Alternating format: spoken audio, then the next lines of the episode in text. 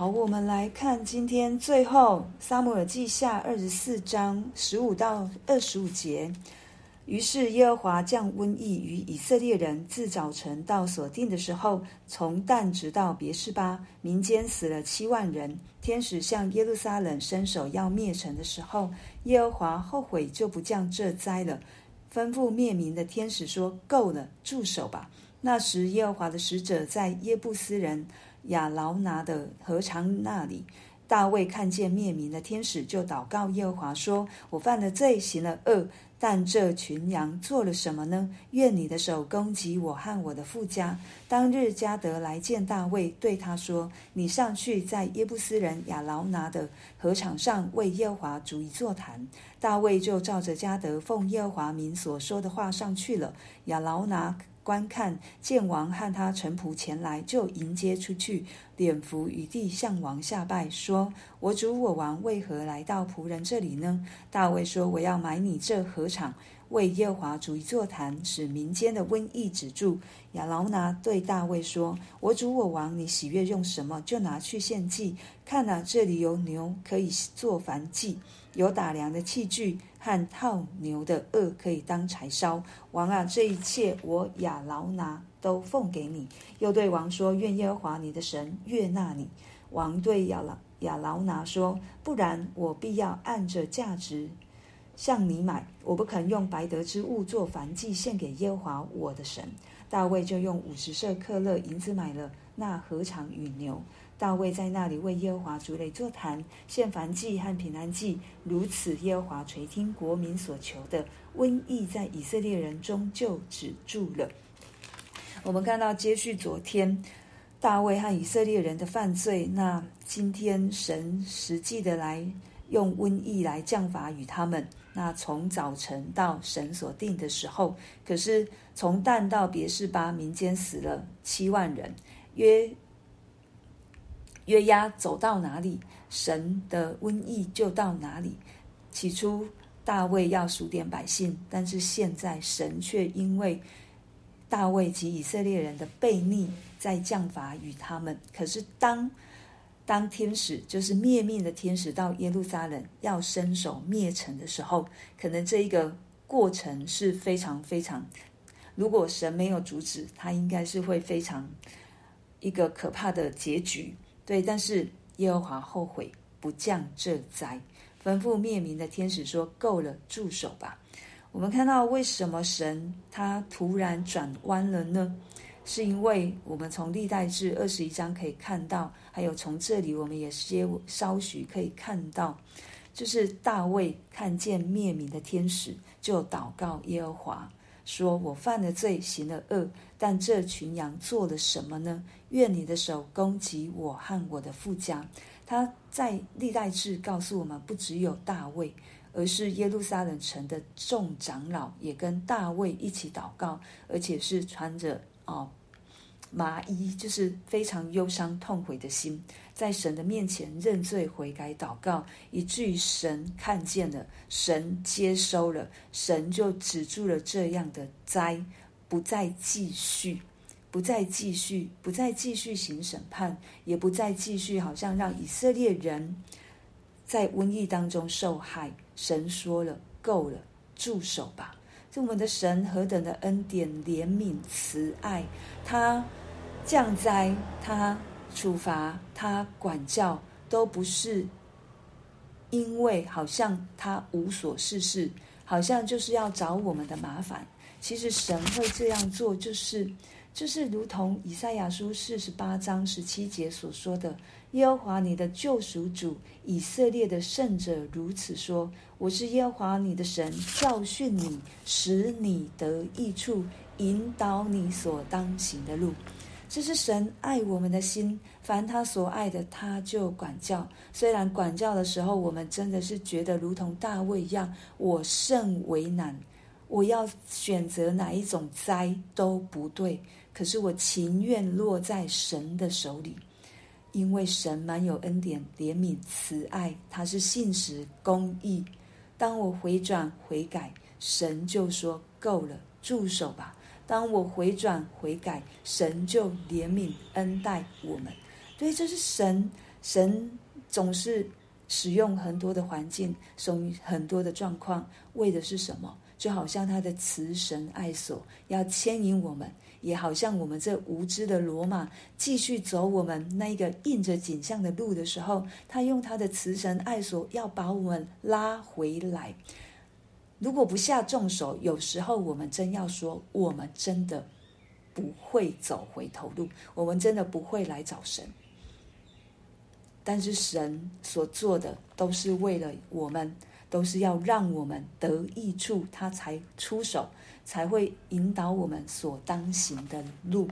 对神出手，绝对不是平白无故；神出手，也绝对不是只是为了责备、管教而已。最后，神所要带出来的，就是让我们的生命得着益处。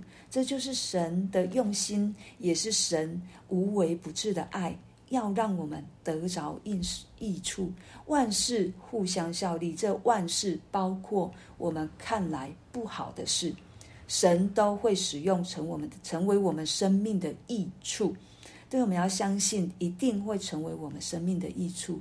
接下来，我们就看到加得先知敬畏神的、顺服神的、领受神的命，就遵神的话来跟他的大卫王说的这一位先知。一样，再一次来告诉大卫，神要他怎么做。大卫就在这个亚劳拿的禾场行了燔祭，献了燔祭。可是他跟亚劳拿的对话当中，亚劳拿其实不是一个名字啊，应该是一个尊称，可能是耶布斯的王之类的。对他。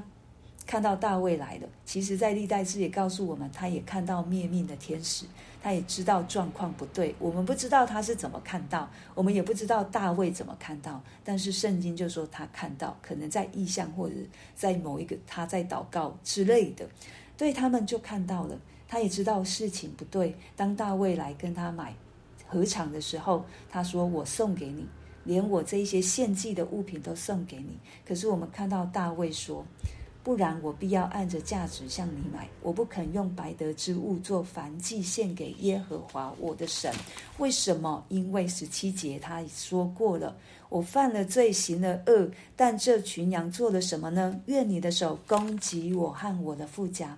大卫虽然犯罪了，他承担起他应该承担的。他在什么样的位分，有什么样的权利，但是他就有什么样的责任。他承担起这一个责任，对，而且他不用白得之物，他不要不付代价就献上为祭，他也不占亚劳拿的便宜，好像拿他的祭物来献给神，他就是付代价，他就是付代价要哇，把自己的罪，把自己的感谢，把自己的赞美，也代替着以色列全部的人民。来向神献上这燔祭，完全的烧掉的。一个燔祭，也叫做烧化祭，就是把祭物完全的焚烧献给神。焚燔祭里面也包括着赎罪祭在当中。对，所以大卫知道他所犯的，他们都需要付代价去承担。而且这一位他说，别人我自己犯的罪跟别人无关。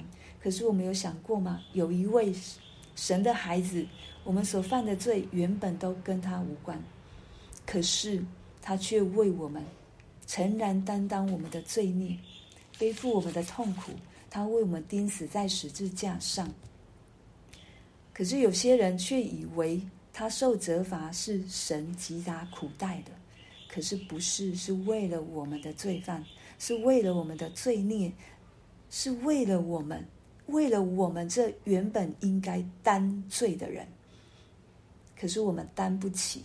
我们真的担不起，在大卫的时代，若不是神的慈爱怜悯说够了、住了，人就是在降灾的一个光景当中，我们也担不起我们所犯的罪。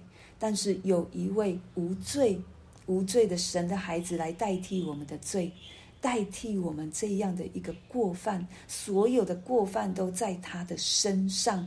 以至于他暂时与神离别，那个分离的时候，他何等的痛苦，也在十字架上所受的痛苦，让我们知道，我们如今如果在痛苦当中，主都知道，因为他的苦、他的痛比我们所承受的还要大、还要多，因为是世人一切的罪都在他的身上，也因着耶稣基督，他付上了代价。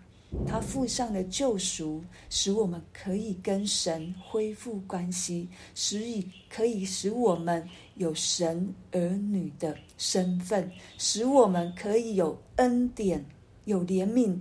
当我们意识到我们得罪了神的时候，我们来到主的面前，跟他认罪悔改，他就赦免我们的罪。何等宝贵的恩典，何等宝贵的礼物！可是我们常常不能接受，我们常常滥用，我们常常轻看，我们常常轻忽。可是这就是好牧人喂养舍命所要给他所爱的每一个信靠他的人所能得着的。求神帮助我们，真的是时常记起我们的生命为什么是属主的。因为我们是重价买赎回来，没有一个人可以承担我们的罪，只有这一位没有罪的耶稣基督才能够承担。也因为他无罪，就如同羊羔一样，他无瑕疵、无玷污，他是完美完全，他才能够承担。我们的命真的都不是我们的，可是神却尊重我们的选择。神却怜悯我们，等待我们，耐心等候我们回转悔改来找他。他仍旧把那一个主权交在我们手中，直到我们情愿跟神说：“主啊，我愿意把我自己交给你。”我们就成为那活祭献给神。神多么渴慕我们每一个人都跟他说：“神啊，我把主权交给你。”求你来引导我，求你来掌管我，求你来帮助我，求你成为我的全部，成为我生命的主，成为我工作的主，成为我家庭的主。主要帮助我们。今天此时此刻，神仍旧在等待，仍旧在帮助，仍旧在爱我们。让我们时常真的是在主的主恩。尝过主恩滋味，我们就不要忘记，不要尝过之后就忘了。对，神透过经文告诉我们，大卫不完全、不完美，可是当他在那个位份上面，他就担当他的罪。耶稣基督完全又完美，他没有罪，他也为我们担当我们的罪。求神保守我们的心思意念，保守我们的脚步，时常。跟随主，软弱了找神，犯罪了找主，求神都让我们时刻在他的爱当中被他保护及引领。我们就为着今天所听见的来祷告。